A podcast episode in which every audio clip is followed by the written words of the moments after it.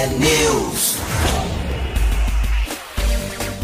São 6 horas e 49 minutos. Um bom dia para você que está com a gente aqui na T. Começa agora o T-News, a notícia do nosso jeito. Estamos ao vivo na rádio, com a transmissão também no YouTube, no Facebook T-News no ar. Os ouvintes participam pelas redes e mandam as mensagens pelo WhatsApp, o 419 92770063. Hoje é quarta-feira, dia 1 de junho de 2022 e o T-News começa já. T-News. Hoje o Marcelo já está voltando de volta ao Brasil, mas ainda não chegou. Talvez ele consiga fazer o programa com a gente amanhã, talvez na sexta-feira. A gente está na expectativa aqui. Para começarmos bem o dia, vamos com o repeteco da Almatê. Almatê!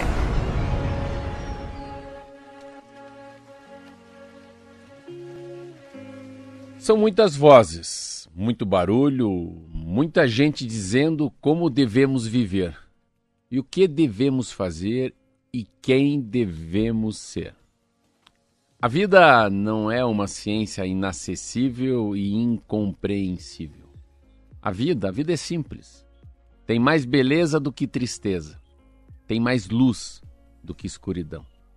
Tem mais amor do que ódio. E você ainda pode sim acreditar nas pessoas. Somos humanos. Somos frágeis, mas isso não é sinônimo de fraqueza. Tudo bem chorar e ficar triste às vezes. Tudo bem. Tudo bem sentir e viver com intensidade. Tudo bem errar. O importante é aprender e entender que os altos e baixos serão sempre parte de nossa jornada. Não se perca. Não se perca tentando seguir a fórmula da vida do outro ou dos outros. A melhor maneira de viver é vivendo. A melhor forma de fazer a gente só descobre fazendo, tentando, errando, tentando e errando novamente. Simplifica, vai. Aceita. Aceita a sua vulnerabilidade almeje, almeje menos a perfeição e viva simplesmente viva. Que lindo, gostei muito. Olha, e essa revista Vida Simples, que bonito também. E daí tem muito a ver, não tinha nem uma outra Isso aí, coisa. ó, interessante de a gente que daqui tá assistindo quando foi o Almatê, a gente tá com a roupa bem de verão, foi em outras épocas isso aí. Vazou até um pedacinho do comentário na volta. Almatê gravado, mensagem da Vandiluz, lembrando que tá chegando o lançamento do livro da Vandiluz aqui em Curitiba, dia 10 Muitos ouvintes estão mandando mensagens para saber sobre como vai ser o evento. A lista com os ouvintes é, que fizeram a reserva dos lugares já foi enviada, então vai ser muito legal. É, quem quiser informações sobre o livro também já está na Amazon a pré-venda e pode mandar mensagem no WhatsApp que a gente manda o link por aqui. A Vandiluz vai vir dia 13, segunda-feira, aqui no estúdio do Teu para uma entrevista ao vivo e vai conversar com vocês, ouvintes. Se tiver pergunta, quiser mandar mensagem para ela, já pode ir mandando que eu vou guardando aqui. Antes da gente ir para o noticiário hoje, a gente vai ouvir um pouquinho de música. Everything I did haunts me every night. You've got. Então, entra no ar hoje, daqui a pouquinho no Instagram, TNews no ar, a promoção do Dia dos Namorados do TNews. E essa música que vocês estão ouvindo no fundo tem tudo a ver com a promoção. A gente vai sortear cinco pares de ingressos para os nossos ouvintes assistirem ao show do cantor e compositor Roberto Kister, na véspera do Dia dos Namorados, no MON, o Museu Oscar Niemeyer, um dos espaços mais bonitos de Curitiba. Para participar, o que, que tem que fazer? É só marcar o seu par lá nos comentários do post. Pode ser um amigo ou uma amiga, se não tiver namorado, marido, esposo ou alguém com quem você queira compartilhar esse momento único. O show é no sábado, dia 11 de junho. O sorteio vai acontecer na próxima quarta-feira, com a divulgação do resultado lá pelo Instagram e também aqui no TNews Estadual. Até lá é só garantir a sua participação e esperar o resultado. O show tem o apoio do Marcelo Almeida, que é amigo e fã desse artista de Guarapuava, o Robertinho, como o Marcelo chama, que ficou conhecido em todo o Brasil com a participação no programa The Voice. Depois do reality show, o cantor e compositor gravou o seu primeiro álbum, com 10 músicas autorais. O disco foi produzido em Milão, na Itália, e Nashville, nos Estados Unidos, onde o artista fez as gravações pela Blackbird, que é um dos estúdios mais importantes de música do planeta. Em 2020, na pandemia, o Kister fechou com a gravadora paulista Midas para distribuição do álbum no Brasil, gravou três novas músicas e lançou, né, mesmo durante o isolamento social. Foi mostrando o trabalho dele aos fãs nas redes sociais e também nas plataformas de streaming musical. Agora ele quer compartilhar as criações com o público nas apresentações presenciais que estão voltando. Além da retomada da agenda de shows, o Roberto Kister prepara uma novidade para 2022. Ele vai fazer a gravação de três novas músicas em um home studio que ele vai montar dentro da fazenda da família em Guarapuava. Atenção, pessoal de Guarapuava aí. A proposta é aproveitar os recursos tecnológicos que existem, né, para produzir músicas de altíssima qualidade de forma experimental. O impulso para ele ter essa ideia, né, de colo e colocar em prática esse plano diferente veio depois do Grammy Awards 2020 é, edição que premiou na categoria Melhor Álbum o disco da Billie Eilish, que foi gravado em um home studio.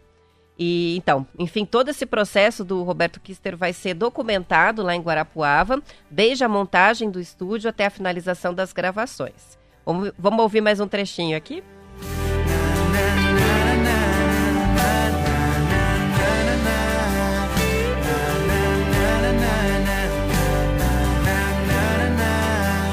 Tibi, voz muito gostoso, né? Você gostou também? Aproveita a oportunidade de conferir essa apresentação ao vivo no MON.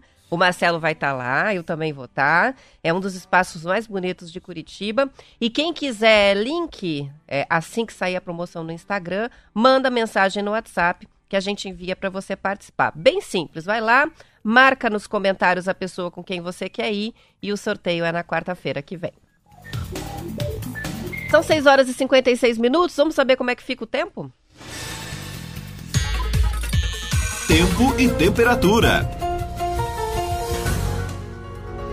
De acordo com o CEMEPAR, a quarta-feira segue com tempo instável no Paraná. Na maioria dos setores, as chuvas ocorrem a qualquer hora do dia, com condição para precipitações expressivas, né? Chuvas mais fortes no oeste, sudoeste e centro-sul.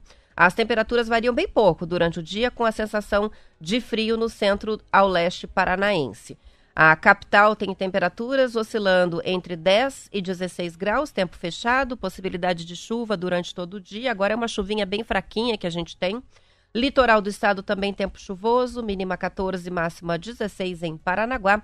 Em Ponta Grossa, muito parecido. Temperaturas, inclusive, entre 10 e 15 graus nos Campos Gerais. Lá em cima no mapa, Londrina e Apucarana tem máxima de 24 graus hoje. O sol pode aparecer entre, entre nuvens no norte, mas também há possibilidade de chuva em vários momentos do dia.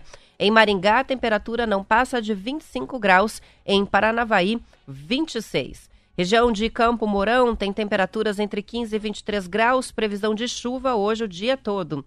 Em Umuarama, algumas aberturas de sol, máxima de 23, mas também com a possibilidade de chuva.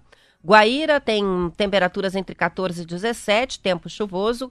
Cascavel também com tempo bem fechado nesta quarta-feira, mínima 12, máxima 16 graus. Em Foz do Iguaçu, as temperaturas oscilam bem pouquinho, entre 11 e 14 de máximo, um dia bem frio em Foz do Iguaçu, para o padrão da cidade, chuvoso também.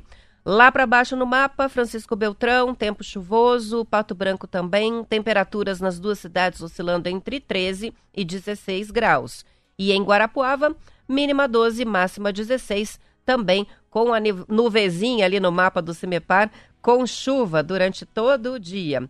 Amanhã, já para a gente ir se preparando, a gente vai ter uma quinta-feira chuvosa de novo em maior parte do estado, ah, porque a frente fria está avançando de forma bem lenta e mantém essa instabilidade é, no tempo em todo o Paraná. A tendência, diz o CEMEPAR, de os acumulados de precipitação serem expressivos em vários setores, com valores acima de 30 milímetros em muitas cidades. Então, hoje, dia chuvoso, mas amanhã a possibilidade de pancadas de chuva mais forte. Então, atenção, norte do estado tem temperaturas que se elevam um pouco mais, mas na maioria uh, dos setores do estado, amanhã a gente vai ter um dia também frio, com essas temperaturas bem próximas dos 15 graus na máxima e a mínima por volta dos 10 graus. Pouca variação de temperatura ao longo do dia.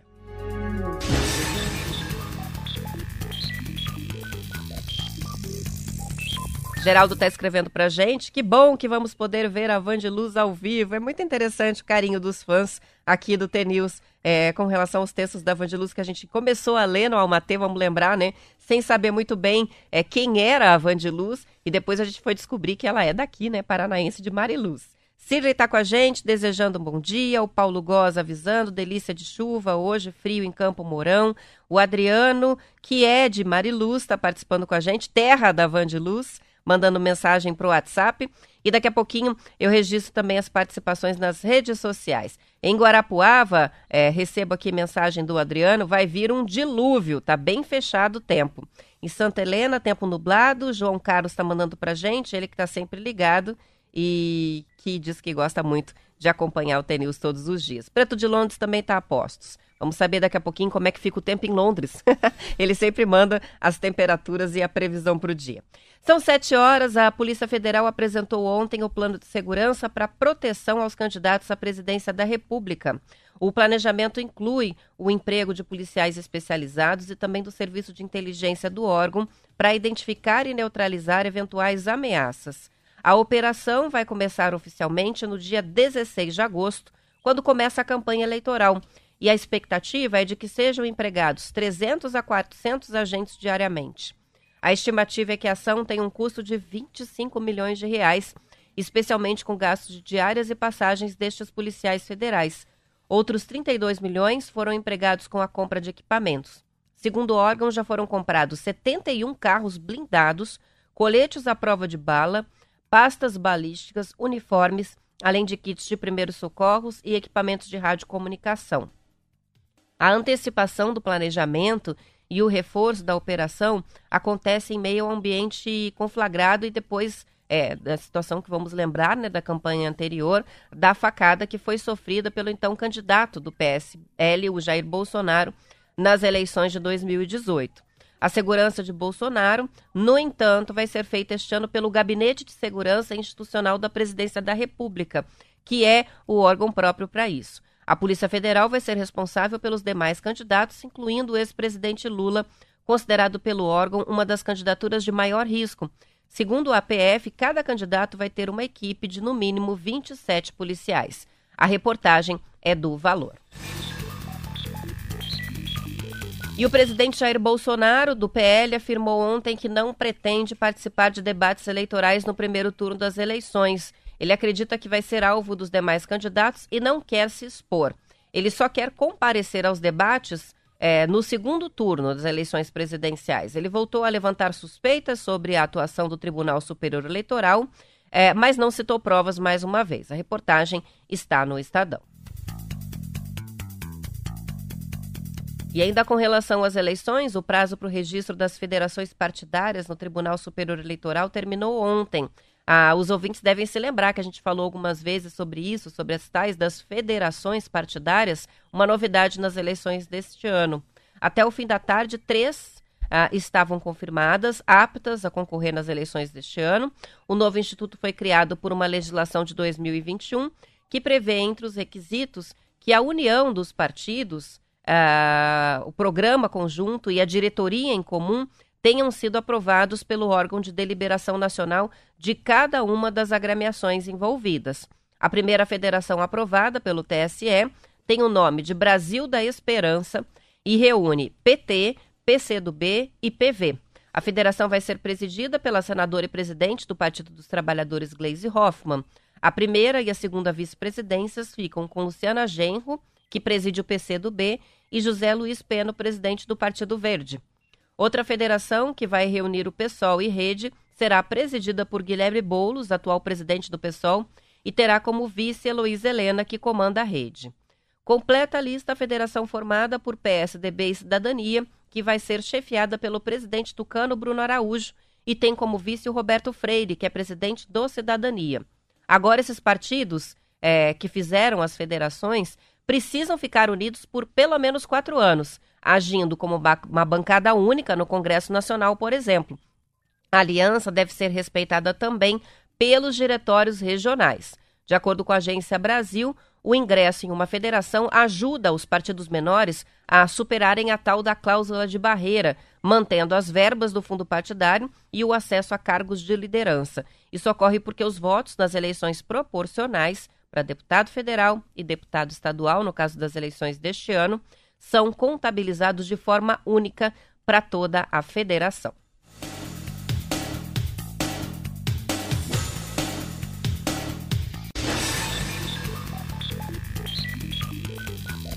Vão chegando as fotos, né, de várias cidades do Paraná com o tempo hoje, tá tudo parecido. Ó, Campo Mourão chega aqui, é do Nadir, a imagem de um tempo bem chuvoso, dia de tempo bem fechado e preguiçoso em Campo Mourão.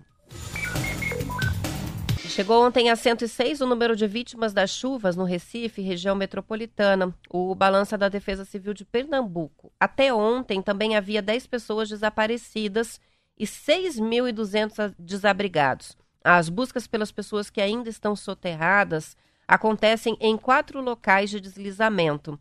Das 16 vítimas que estão sendo procuradas pelos bombeiros, 14 foram soterradas por é, deslizamentos de barreiras e outras duas foram levadas por enxurradas. O Brasil é, teve pelo menos 520 mortes por temporais desde 2021.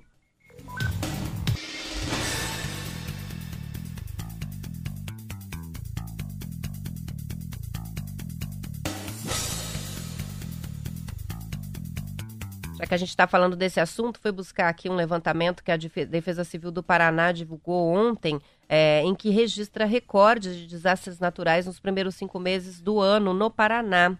Os dados compilados pelo Sistema Informatizado de Ocorrências da Defesa Civil revelam que o Estado tem registrado uma média de dois desastres por dia. Neste milênio, o Estado nunca havia tido um começo de ano com um número tão grande de registros, segundo a reportagem do Bem Paraná. O levantamento, que compreende o período entre 1 de janeiro e 30 de maio, revela que 2022 já registra 307 desastres no Paraná, com ocorrências de estiagem, as tempestagens, é, tempestades né, que incluem as chuvas intensas, granizo, tempestade de raios, tornados e vendaval, também alagamentos, enxurradas, deslizamentos e os surtos de doenças infecciosas. Essas situações atingiram 207 dos 399 municípios do estado. Isso é mais da metade, afetando 477 mil paranaenses e deixando 141 mortos. Desde o último fim de semana, por exemplo, foram registrados 13 desastres no Paraná, com 13 municípios atingidos. O que, que foram? Foram situações de chuva de granizo, de vendaval, de enxurradas, que afetaram mais de mil pessoas, 60 delas só em Curitiba. Ontem eu até falava, né? Da casa do estudante universitário aqui da capital, que ficou bem destruída aí com o último vendaval e chuva de granizo, e eles estão inclusive fazendo vaquinha virtual para poder fazer o conserto de uma porta de vidro de que estourou e outras duas que ficaram com problema depois da chuva. Segundo o capitão Anderson Gomes, da Coordenadoria Estadual da Defesa Civil, o recorde de desastres registrado neste começo de ano se explica principalmente pela estiagem 135 registros desde o começo do ano e quase 400 mil pessoas afetadas. O registro dessas situações teve um incentivo e, por isso, talvez o aumento no número de notificações, que foi o decreto que concedeu rebate nas operações de crédito rural de custeio e de investimentos que são contratadas no âmbito do Programa Nacional de Fortalecimento da Agricultura Familiar, o PRONAF. Para quem, né? Para os empreendimentos prejudicados pela seca ou estiagem no Paraná e em outros estados. Então tem um aumento que é por conta né, da estiagem e desse incentivo ao relato dos problemas com a seca, dos prejuízos causados pela seca, mas também desastres relacionados ao clima, não apenas da seca, mas a chuva, é, vendaval, granizo é, e outras situações né, de alagamento e enxurradas é, que acabam sendo contabilizados por esse sistema. São 7 horas e 9 minutos, hora de fazer um rápido intervalo. Lembrando que depois do intervalo eu volto com mais notícias e os ouvintes podem ir participando por diferentes canais. O WhatsApp é o 41992770063 e a gente também está no Facebook e no YouTube com a transmissão ao vivo. Você pode participar pela live mandando seu comentário. Não encontrou a live no YouTube? Manda um oi no WhatsApp que eu envio o link. Mas é fácil, é só buscar T-News no ar, tudo junto. Vamos pro intervalo, eu já volto.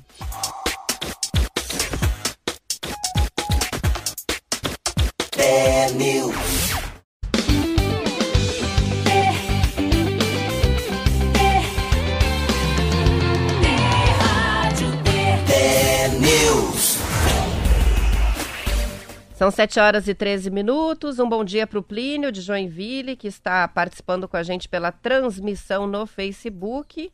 Ele escreveu assim, que tá um frio de renguear Cusco. Essa expressão eu nunca tinha imaginado. E daí ele tá falando, imagina Curitiba. Talvez nem tanto, viu? Curitiba hoje tá friozinho. A umidade dá uma sensação de estar mais frio, mas nem tanto. O Altair também está participando com a gente pelo mesmo canal, ele que é de Colombo. Bom dia para o Emerson de Cascavel e a Umbelina, que diz que hoje o dia amanheceu com muita neblina em Campo Mourão. A Jaqueline de Quiporã está ligada com a gente, tirando leite e ouvindo a Rádio T. Olha que legal, é perto de Cafezal. O Genival também nos acompanha, transmissão pelo Face, o Moisés, que é de Campo Mourão, sempre ligado. Aqui chovendo bastante. O Macedo Vieira está com a gente também por aqui. Paulo Cardoso, ouvindo de Guarapuava. A Vera Almeida, de Vaiporã, também conectada, participando pelo chat da live. O Geraldo, o Rodrigo Cunha, o Rodrigo Ruiz de Apucarana e o Antônio Roque, que desejam um bom dia através da transmissão no YouTube. E diante do risco de faltar diesel no segundo semestre, o governo está avaliando impor um novo nível de estoque obrigatório mantido pelas distribuidoras e ainda aumentar o percentual de participação do biodiesel, o biodiesel que hoje está fixado em 10% no produto comercializado nos postos de combustível. Esse é um, do, um dos assuntos prioritários do presidente Jair Bolsonaro, que percebe os efeitos da alta de preços dos combustíveis na inflação e, consequentemente, na popularidade dele em ano eleitoral. Atualmente, as distribuidoras de combustíveis são obrigadas a manter um estoque capaz de atender ao mercado de 3 a 5 dias, a depender da região, e considerando o volume de vendas registrado no ano anterior. Na última sexta-feira, o Ministério informou que o Brasil tem estoque de óleo diesel para suprir o mercado interno por 38 dias, se as importações forem suspensas, é, fossem suspensas né, naquela ocasião. A reportagem é do valor.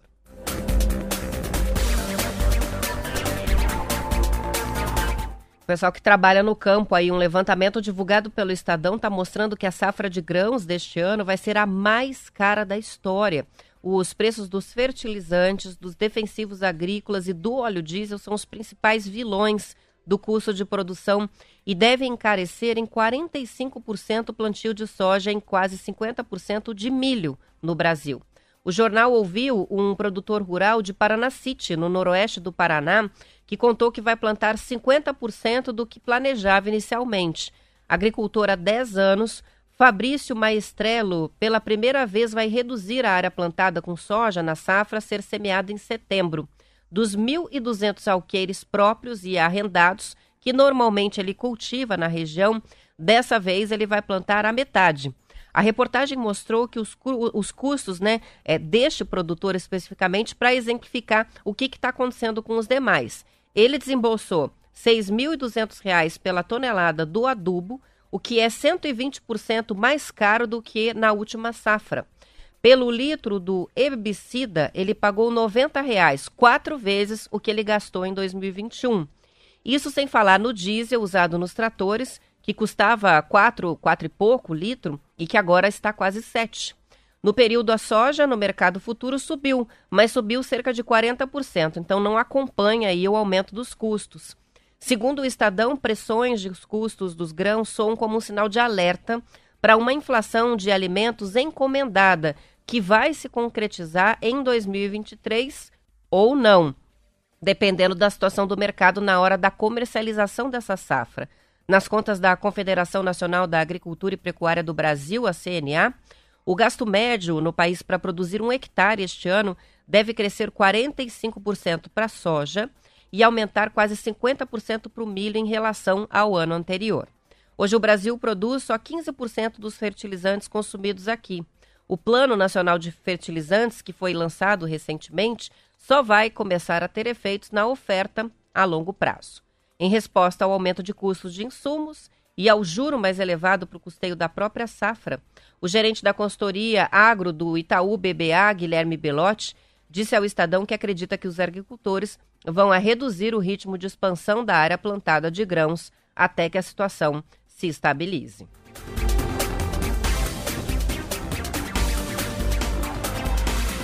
O Arnoldo Pires, de Ribeirão do Tigre, é, 4 barras, região metropolitana de Curitiba, está mandando mensagem para a gente dizendo que está difícil trabalhar hoje, sempre chovendo. Ontem me molhei todo, tô cobrindo o barracão é, onde eu vou fazer uma lanchonete e um restaurante. Está contando pra gente que vai fazer um Pesque Pague, o Pesque Pague Três Pinheiros, inclusive vai ser patrocinador da T. Um recado pro Arnoldo. A gente vai começar esse mês uma série de posts bem legais no, no Instagram é, com as notícias dos nossos ouvintes que não são as notícias que os ouvintes encontram no jornal e mandam pra gente, são as notícias da vida deles mesmo. A gente vai começar é, com o Leomar, que inclusive já foi entrevistado aqui no, no T-News, que é produtor de queijos, né? Ele, os ouvintes vão se lembrar, ganhou concurso até na França de queijo, com o Com Café, um queijo produzido com café mesmo. E ele mandou pra gente algumas fotos esses dias é, da inauguração da queijaria dele que ficou pronta, inclusive com o radinho que ele já ganhou aqui do T-News dentro da queijaria. E aí vai sair no Instagram a notícia da inauguração. Então, Arnoldo, quando ficar pronto aí teu Pesque Pague, faça a mesma coisa. Manda as fotos pra gente que você vai virar notícia no Instagram do T-News.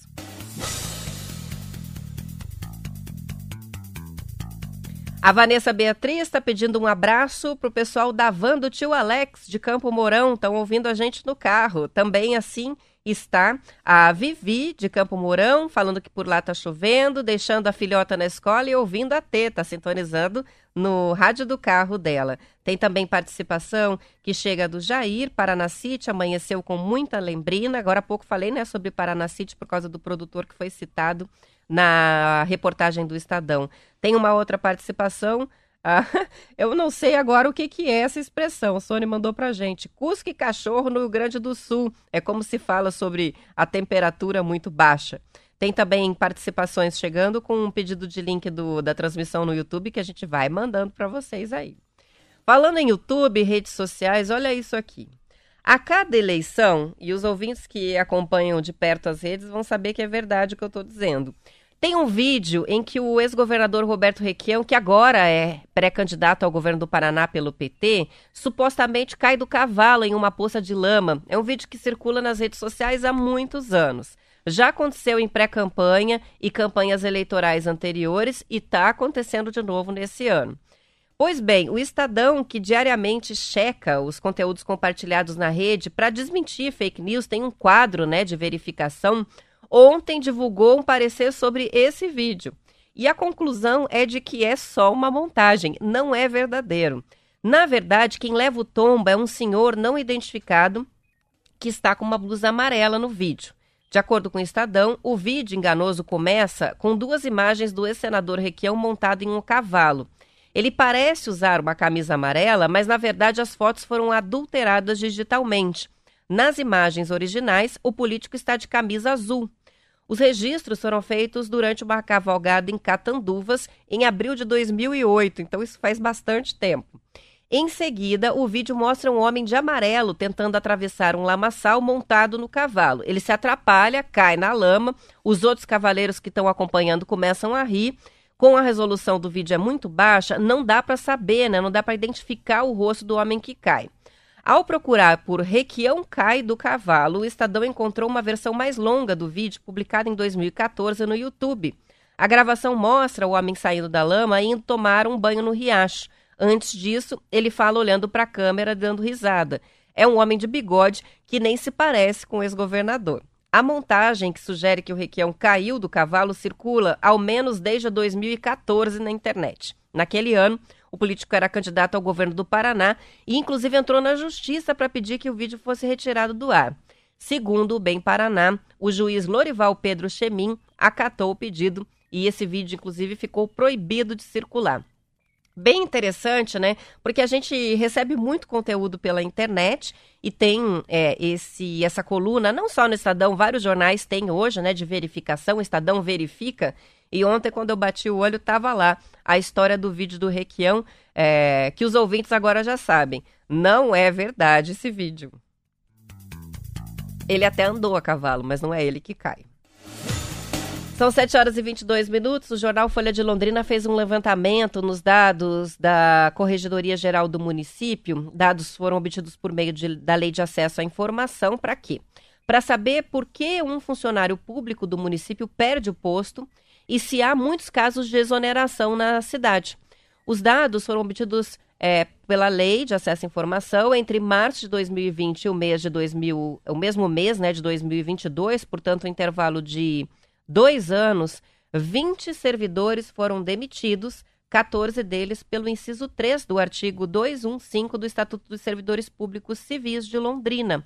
O trecho cita três casos para o desligamento: incontinência, má conduta ou má procedimento.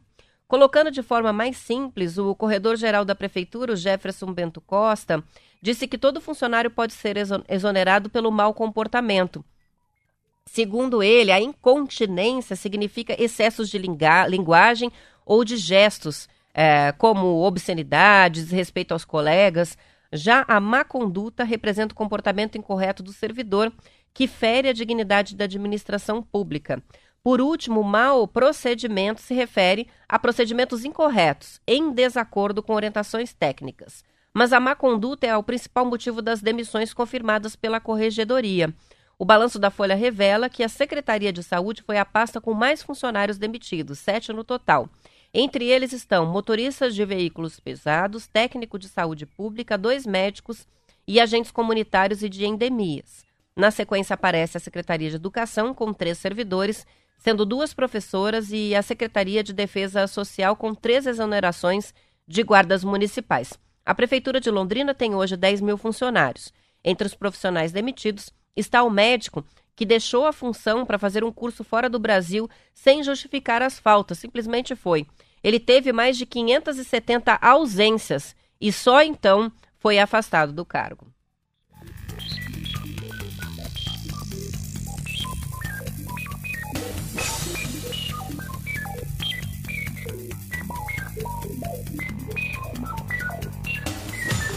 As explicações vão chegando para a expressão que eu não entendi aqui. Nadir escreveu dizendo: renguear é ter os membros entrevados, é ficar paralisado, né? Bloqueado, congelado. E Cusco é cachorro para os gaúchos. Então, de renguear o Cusco é de deixar o cachorro duro de frio. É esse o frio que a gente está falando. Tem gente pedindo o vídeo do Requião. Eu nem tenho o vídeo aqui. A notícia era que o vídeo é fake. Os ouvintes querem ver esse vídeo. Eu vou encontrar o vídeo para poder compartilhar, mas reforçando que não é o Requião que cai na lama. Adriana de Colombo, dia lindo de chuva. Olha, essa gosta da chuva. E vamos combater a dengue, diz ela. É bom, bem lembrado, né? Quando chove, a gente sempre precisa reforçar os cuidados para não deixar depois a água parada.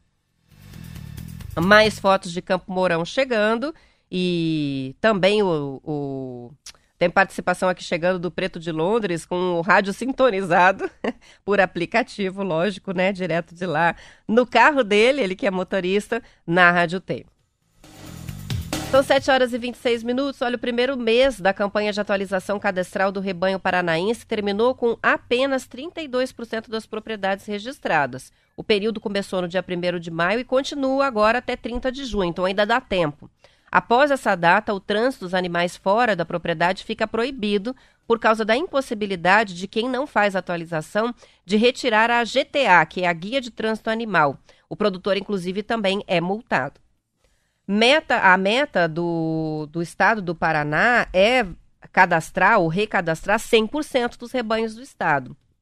A atualização é bem importante, fundamental, para que a vigilância sanitária saiba onde estão os animais e como eles se movimentam dentro do Estado, ajudando a garantir a manutenção do status internacional que a gente tem de área livre de febre aftosa sem vacinação. Já completou o ano é, que o Paraná conquistou esse status. O Estado optou por não impor custo ao produtor, é, exigindo, por exemplo, a colocação de brinco para a identificação de cada animal. E exige apenas que, uma vez ao ano, os produtores declarem os rebanhos. A atualização é obrigatória para todas as espécies de animais de produção existentes nas propriedades. Vamos lá: bovinos, búfalos, equinos, assininos, muares, suínos, ovinos, caprinos, as aves peixes e outros animais aquáticos também, colmeias de abelha e bicho da seda. Os produtores podem fazer o procedimento todo online pelo site da ADAPAR ou, se preferirem, ir até uma unidade local da Agência de Defesa Agropecuária do Estado ou dos sindicatos rurais, além do escritório de atendimento das prefeituras. Segundo o balanço parcial que foi divulgado ontem, o único município que já tem 100% de cadastro é São Manuel do Paraná, com 122 propriedades, com tudo ok, tudo regularizado. Na sequência aparece Iguatu, com 81%, Pontal do Paraná, 80% quase, Paraíso do Norte, 77%, e os últimos que estão bem atrasados são Sertaneja, que só está com 10,5%, Almirante Tamandaré, que fica na região de Curitiba, 6,5%, e a Lapa, que só cadastrou 3,5%. Então, importante fazer essa atualização para garantir a documentação, circulação né, dos rebanhos no estado e principalmente manutenção do nosso status de área livre de febre aftosa sem a vacinação, que facilita bastante a exportação dos produtos. São 7 horas e 28 minutos. Antes da gente terminar, a falar rapidamente aqui sobre o crescimento é, do movimento nos shopping centers. Ontem saiu um levantamento da Abrace que elevou a projeção de vendas de 14% para 17% no acumulado do ano, dado nominal. Ah, e ao se descontar a inflação, a perspectiva é de um crescimento real de 9%, segundo o Estadão. A revisão se deve a um resultado melhor do que o esperado no começo do ano. As vendas dos lojistas no primeiro trimestre aumentaram quase 35% em relação a 2021. Em termos reais, o aumento foi de 22%. Esse ano, os espaços vagos nos shoppings caíram de 7% para 6%, segundo a Abrace. Eles estão citando aqui na reportagem a abertura de novos shoppings, com 12 inaugurações neste ano, que é bem mais do que no ano passado, inclusive do Pato Branco Shopping, no Paraná, que é citado aqui na reportagem do Estadão. São 7 horas e 29 minutos. Eu vou para o intervalo, encerrando a edição estadual. Lembrando que depois do intervalo você fica com o noticiário da sua região e eu continuo para Curitiba e região metropolitana. Para quem quiser acompanhar a transmissão no YouTube, Facebook, vai até às 8 horas. Aos que ficam, um ótimo dia para vocês. Amanhã às 10 para as 7 tem mais T News.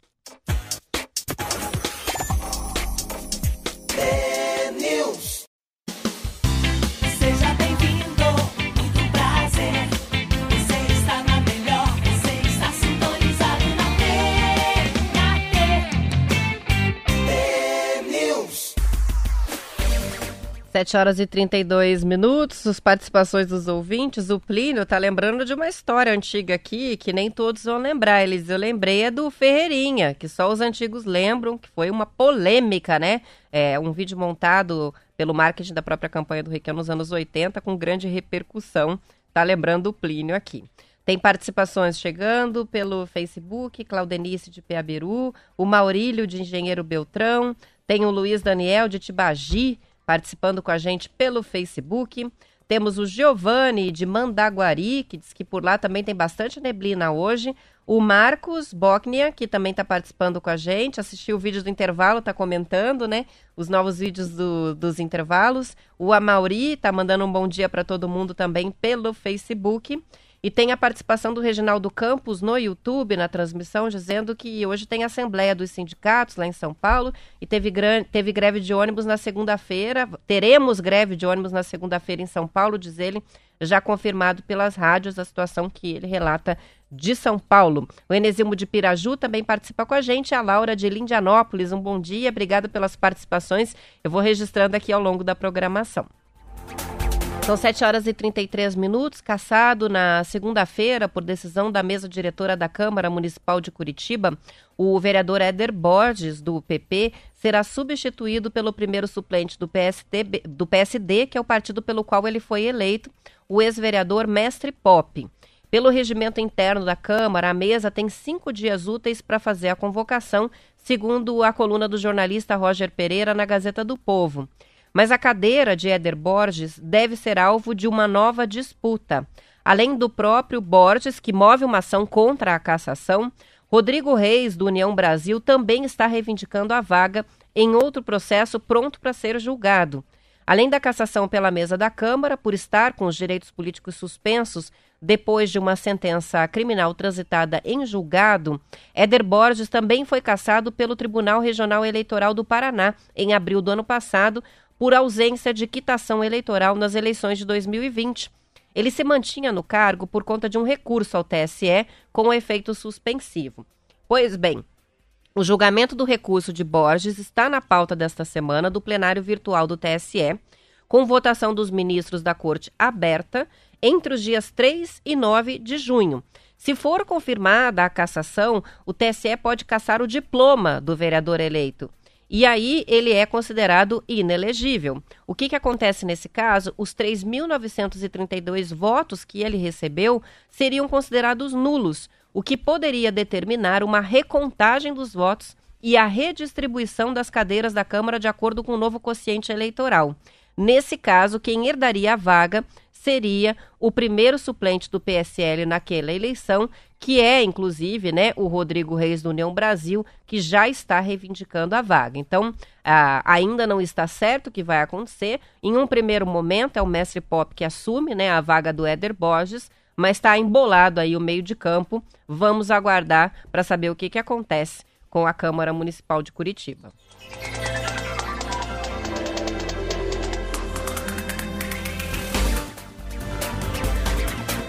Falei de meio de campo, então vamos falar de futebol. Olha, o ponta Igor Paixão, de 21 anos, está em duas seleções dos melhores do Campeonato Brasileiro 2022 após oito rodadas disputadas. Segundo o Bem Paraná, o jogador do Curitiba figura na seleção provisória da Bola de Prata e também no Who Scored, o prêmio ESPN a Bola de Prata do Campeonato Brasileiro, atribui uma nota de 0 a 10 para cada jogador em todas as partidas.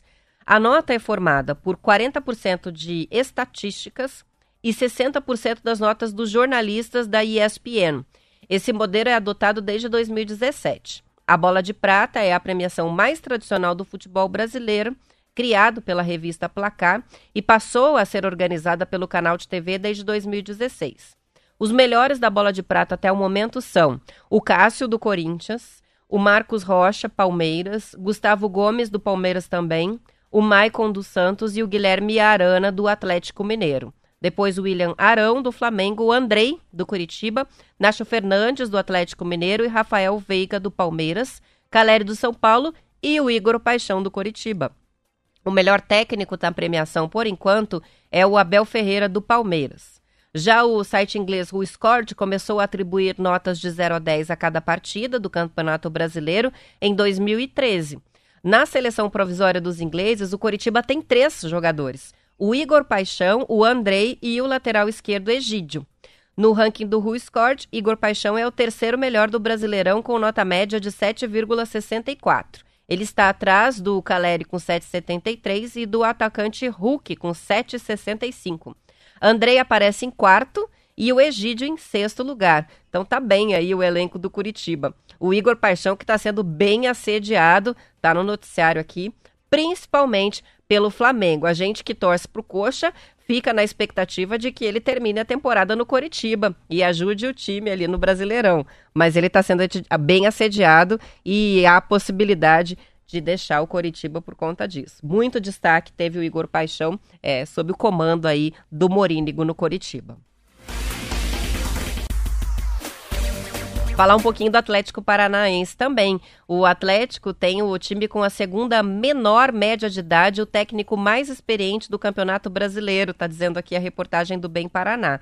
O time tem usado escalações com vários novatos no Brasileirão em função da agenda apertada de jogos, né? Disputa da Libertadores, Copa do Brasil, paralelamente. Considerando os jogadores escalados nas oito rodadas da competição, o Atlético tem a segunda menor média de idade, com 23,9 anos. Só o Red Bull Bragantino, com 23 anos de média, fica abaixo. Com a chegada do Felipão, o Atlético passou a usar um time titular com média de idade um pouquinho maior, 24,2. A escalação inicial da vitória sobre o Havaí foi rotulada pelo Felipão como time ideal. O atacante Vitor Roque, que só tem 17 anos, puxa bem a média de idade para baixo ali no Atlético. Entre os técnicos, o Atlético Paranaense tem o mais experiente, que é o Felipão, que tem 73 anos, é o mais velho entre os comandantes dos 20 clubes, com larga vantagem sobre o segundo lugar, que está dividido entre o Dorival Júnior, que tem 60 anos, e Luiz Castro, 60 anos. São os treinadores do Ceará e do Botafogo. O técnico mais jovem é o Luiz Fernando Bel, 33 anos, o técnico do Cuiabá. Curiosa, né? A reportagem é do Bem Paraná.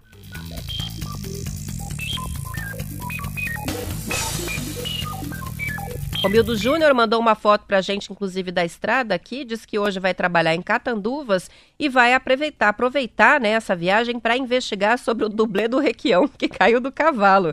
Ele disse que vai tentar identificar alguma coisa e vai reportar pra gente. Ficamos no aguardo, Romildo, das suas informações. O Raul também escreve pra gente, diz excelente ouvir a T, tem chuva no tempo, mas sol no coração. Olha só que inspiração dele hoje. Obrigada pela participação. São 7 horas e 40 minutos. Olha só, a vodka Standard Baco Spirit, produzida em Curitiba, conquistou medalha de ouro no concurso mundial é, que se chama World Vodka Awards de 2022, na categoria neutra e pura, sendo eleita a melhor do Brasil e brigando inclusive pelo título de melhor vodka do mundo. No ano passado, a mesma vodka foi eleita a melhor do Brasil no 20 concurso brasileiro de vinhos e destilados é a primeira vodka nacional a alcançar esses resultados, segundo uma reportagem do Bem Paraná. A produção é resultado da união entre três amigos que, em 2017, decidiram criar a própria bebida. Assim nasceu em Curitiba a Baco Spirit, a casa de bebidas destiladas produzidas artesanalmente. A marca começou com uma receita de família do Leomoncello, que é um licor de limão siciliano típico da Sicília, na Itália. Não sei se os ouvintes já beberam, é uma delícia. Então, eles pegaram essa receita, foi aprimoraram e chegaram até a receita atual. Em 2018, foi a vez do carro-chefe da marca, que é a vodka Standard, produzida a partir da cevada. No mesmo ano, o portfólio foi aumentando e eles lançaram a Fire, que é um licor de canela de origem canadense. Atualmente, a marca está presente em 11 estados, mais o Distrito Federal. Com uma, promoção, uma produção anual de 60 mil litros, essa empresa, Baco Spirit, de Curitiba, lançou também a linha de concentrados que vem com ingredientes para o preparo de drinks em um produto só. O consumidor recebe né, um produto concentrado e faz a diluição da porção desejada, mistura do jeito que quer, o que permite fazer uma personalização da bebida final. De acordo com o jornal, em 2021, a Baco Spirit faturou 300 mil reais e a expectativa para esse ano é de faturar entre 1 milhão e 800 e 2 milhões e 200 mil reais com a consolidação da marca na região sul e a expansão da operação própria para Belo Horizonte, que atenderia às regiões sudeste e nordeste do Brasil. Legal, né? Uma bebida artesanal produzida aqui por um grupo de amigos e que chega a esse status. Primeiro, é, de receber premiações, inclusive internacionais, e agora de conseguirem se consolidar enquanto marca e fazer um crescimento desse jeito aí em faturamento, que representa também uma melhor distribuição das vendas no Brasil.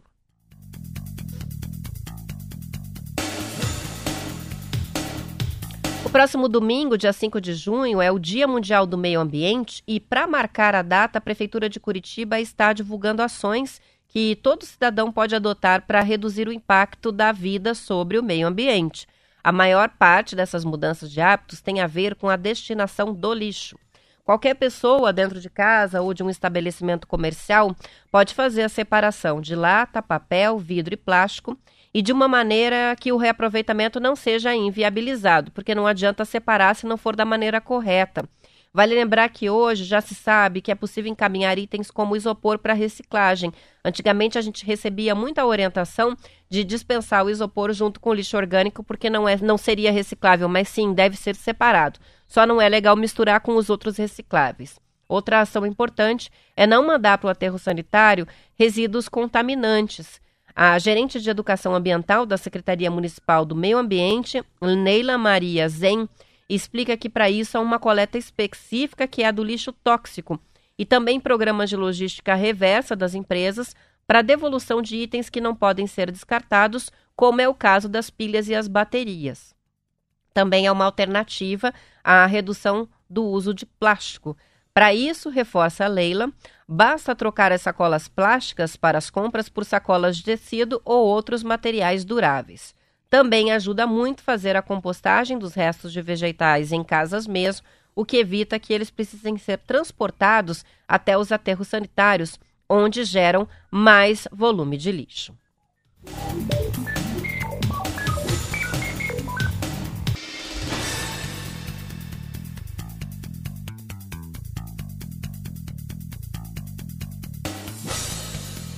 São 7 horas e 44 minutos. Eu vou fazer o intervalo, antes só registrando. Chega aqui com a gente Juliano Frigo, dando, desejando uma boa semana para todo mundo. Ele que é de Mandirituba, nos acompanha pela transmissão no Facebook. Temos também o Pedro Tomás, chegando na transmissão do Face, o Alexandre, que é de Maringá, nos acompanha também pela live. Um bom dia para todo mundo e daqui a pouquinho eu registro mais participações. Fazer uma pausa para intervalo, já volto com mais notícias.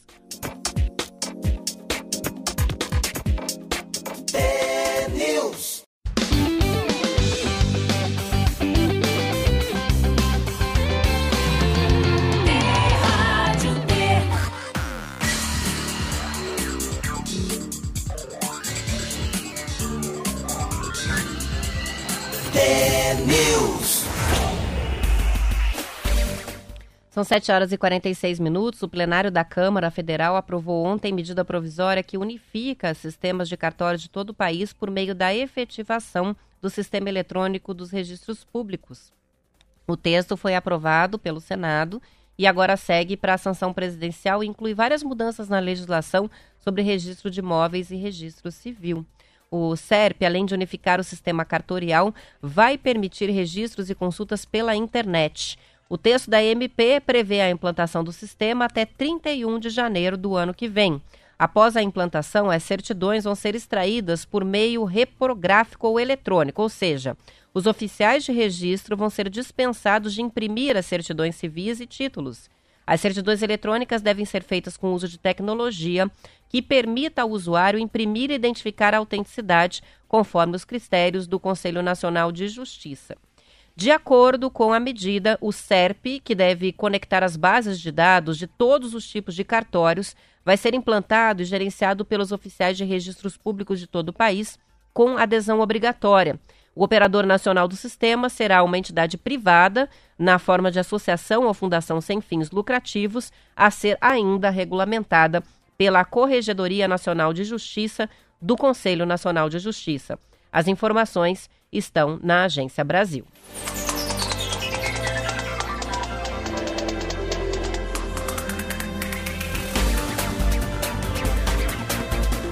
E um levantamento da Confederação Nacional da Indústria divulgado ontem mostra que a alta dos preços de insumos e matérias-primas atingiu a indústria de modo inesperado no mês de março. Segundo o levantamento, o aumento dos custos de insumos e matérias-primas nacionais superou as expectativas de 71% das empresas na indústria extrativa e de transformação e de 73% no caso específico da indústria da construção civil.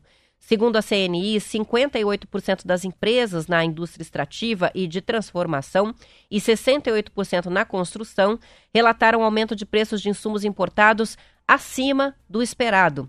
Para a Confederação, o resultado coincide com o início da guerra entre Rússia e Ucrânia, que agravou a desestruturação das cadeias de suprimento. Como consequência, além dos atrasos e interrupções no fornecimento de insumos, também houve essa elevação de preços. O que está dizendo aqui, em cinco setores, o aumento generalizado dos preços nacionais surpreendeu mais de 80% das empresas. São eles: produtos de borracha, os biocombustíveis, metalurgia, veículos automotores e também produtos de limpeza. A alta de custos nos insumos importados superou as expectativas de 100% das empresas de biocombustíveis, 94% das indústrias de produtos de borracha, 75% do setor de impressão e 73% da indústria química, informou a CNI. Ainda de acordo com a pesquisa, o cenário de atrasos nas cadeias de suprimentos gerou uma reconfiguração na produção das indústrias nacionais, especialmente as que dependem desses insumos importados, com reflexos em 40% da indústria geral e 54% na construção civil. Essas indústrias tiveram que mudar estratégia de compra de insumos e matérias-primas e buscar fornecedores dentro do Brasil. Entre as empresas que já compraram no país, 43% da indústria geral e 50% da indústria da construção afirmam que buscam outros fornecedores agora internamente. A parcela de empresas nacionais é, que faz essa busca por fornecedores alternativos fora do Brasil é de 18%. É, na indústria extrativa e transformação e só 3% na indústria da construção civil. O levantamento ainda mostra que a proporção de empresas na indústria extrativa e de transformação que prevêem a normalização da oferta de insumos e também das matérias-primas, ainda neste ano, é de apenas, apenas 39%. O percentual de empresas da indústria geral e construção que esperam a normalização no ano que vem é 25%, é, sendo 36% para produtos na, nacionais e 31% ah, para importados. Informações também que estão na Agência Brasil.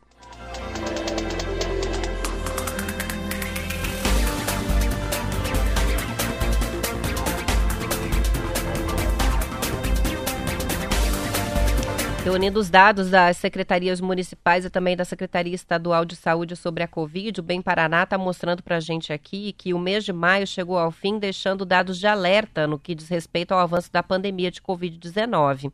Ao longo do último mês, o Paraná registrou aumento tanto no número de casos como no número de mortes causados pela doença, uh, de acordo com os informes epidemiológicos que são divulgados diariamente. Ao longo do mês de maio, mais de 73.700 casos novos de Covid foram confirmados, estou falando só do Paraná, com o registro ainda de 231 óbitos. Na comparação com abril, quando haviam sido registrados menos de 40 mil diagnósticos e 168 mortes, a gente verifica um aumento de 79% no número de casos e 33% nos registros de óbitos.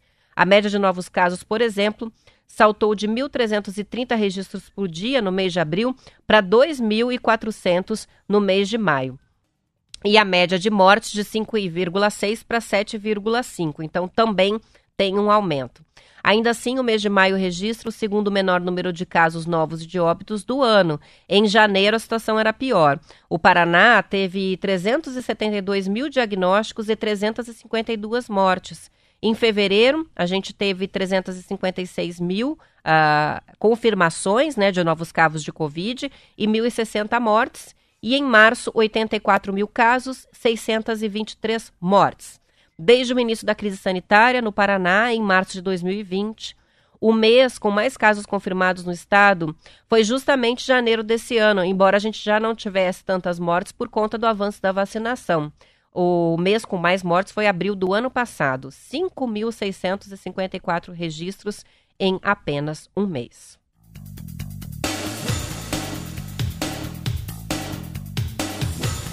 A rede de monitoramento Covid esgotos publicou recentemente uma nova nota de alerta, inclusive sobre o aumento expressivo da carga viral, né, da, do SARS-CoV-2, que é o vírus causador da Covid-19, nos esgotos de Curitiba, que atingiu recentemente o maior nível de janeiro desse ano. Não tem nada a ver com transmissão pela água, não é isso. É que esse monitoramento mostra é, a quantidade de pessoas ou o aumento né, de pessoas contaminadas. A gente sabe que muitas, é, por não terem sintomas, acabam nem fazendo o teste e o diagnóstico não é confirmado, mas isso mostra é, claramente que há um aumento no número de pessoas com Covid. O, o monitoramento dos esgotos já havia identificado um forte aumento na carga né, viral ah, nas semanas de 19 de abril e também 17 de maio, e semana epidemiológica de 24 de maio.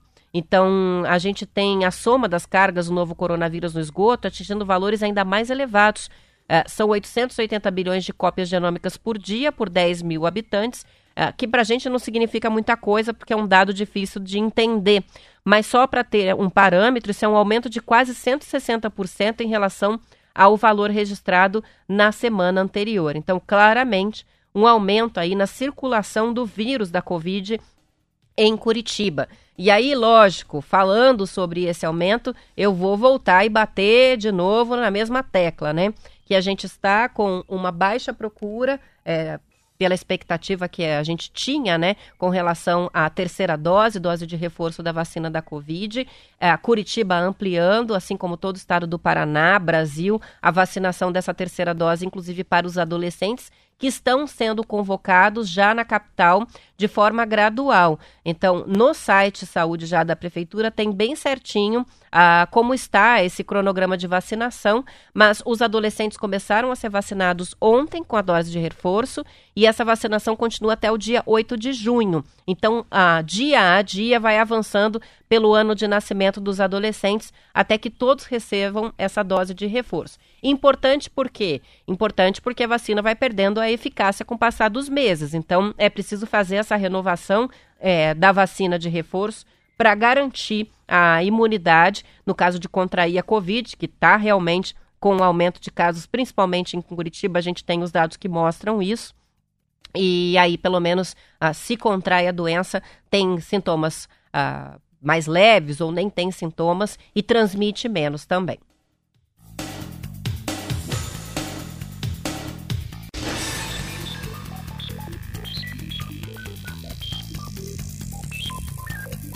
Curitiba manteve a posição de segunda melhor cidade do Brasil para as startups, segundo o Startup Ecosystem Index Report, que foi divulgado nesta semana em um evento online global a partir de Israel. O relatório mundial, feito pelo Instituto Israelense, Israelense Startup Blink, analisa o número de startups, a qualidade dessas empresas e o ambiente de negócios. Curitiba passou de 4.053 pontos do ranking do ano passado para 5.243 pontos neste ano. Então manteve né, a posição de segunda melhor é, capital, melhor cidade do Brasil, não é nem capital, a melhor cidade do Brasil, é, mas aumentou no ranking é, essa pontuação.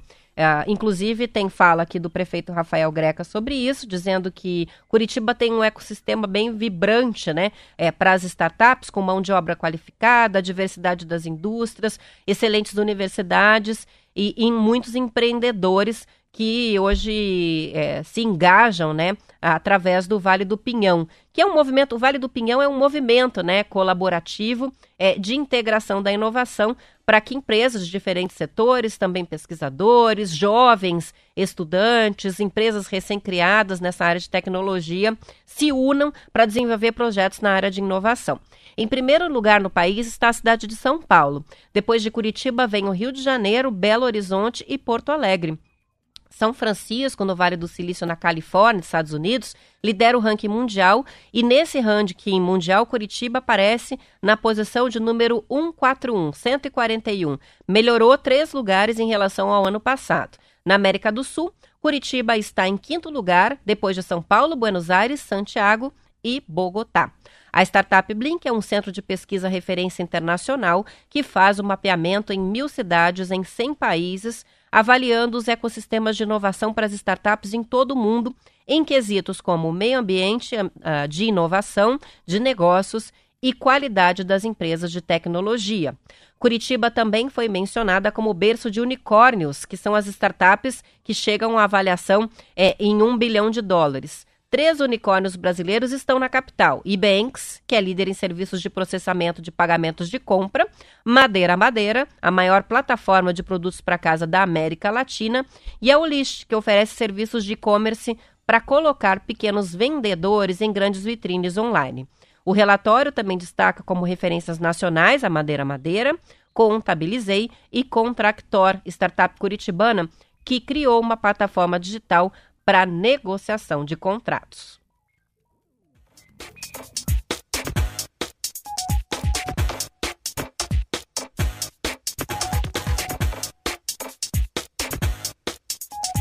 São 7 horas e 59 minutos. Vou fechar o TNews de hoje. Antes, agradecendo várias participações que ainda chegaram aqui, que eu não consegui registrar. Tem gente mandando dados da Covid, convocação de vacinação, informações úteis para compartilhar com outros ouvintes. Chega também foto aqui do portal de Catanduvas, que o Romildo que diz que vai investigar a história do Requião, já está chegando por lá e foi compartilhando o trajeto com a gente em fotos aqui, ah, ouvindo a rádio enquanto ia até Cantanduvas. Eu vou encerrando amanhã às 10 para as 7, estarei de volta com mais notícias, desejando aos ouvintes uma ótima quarta-feira e até amanhã.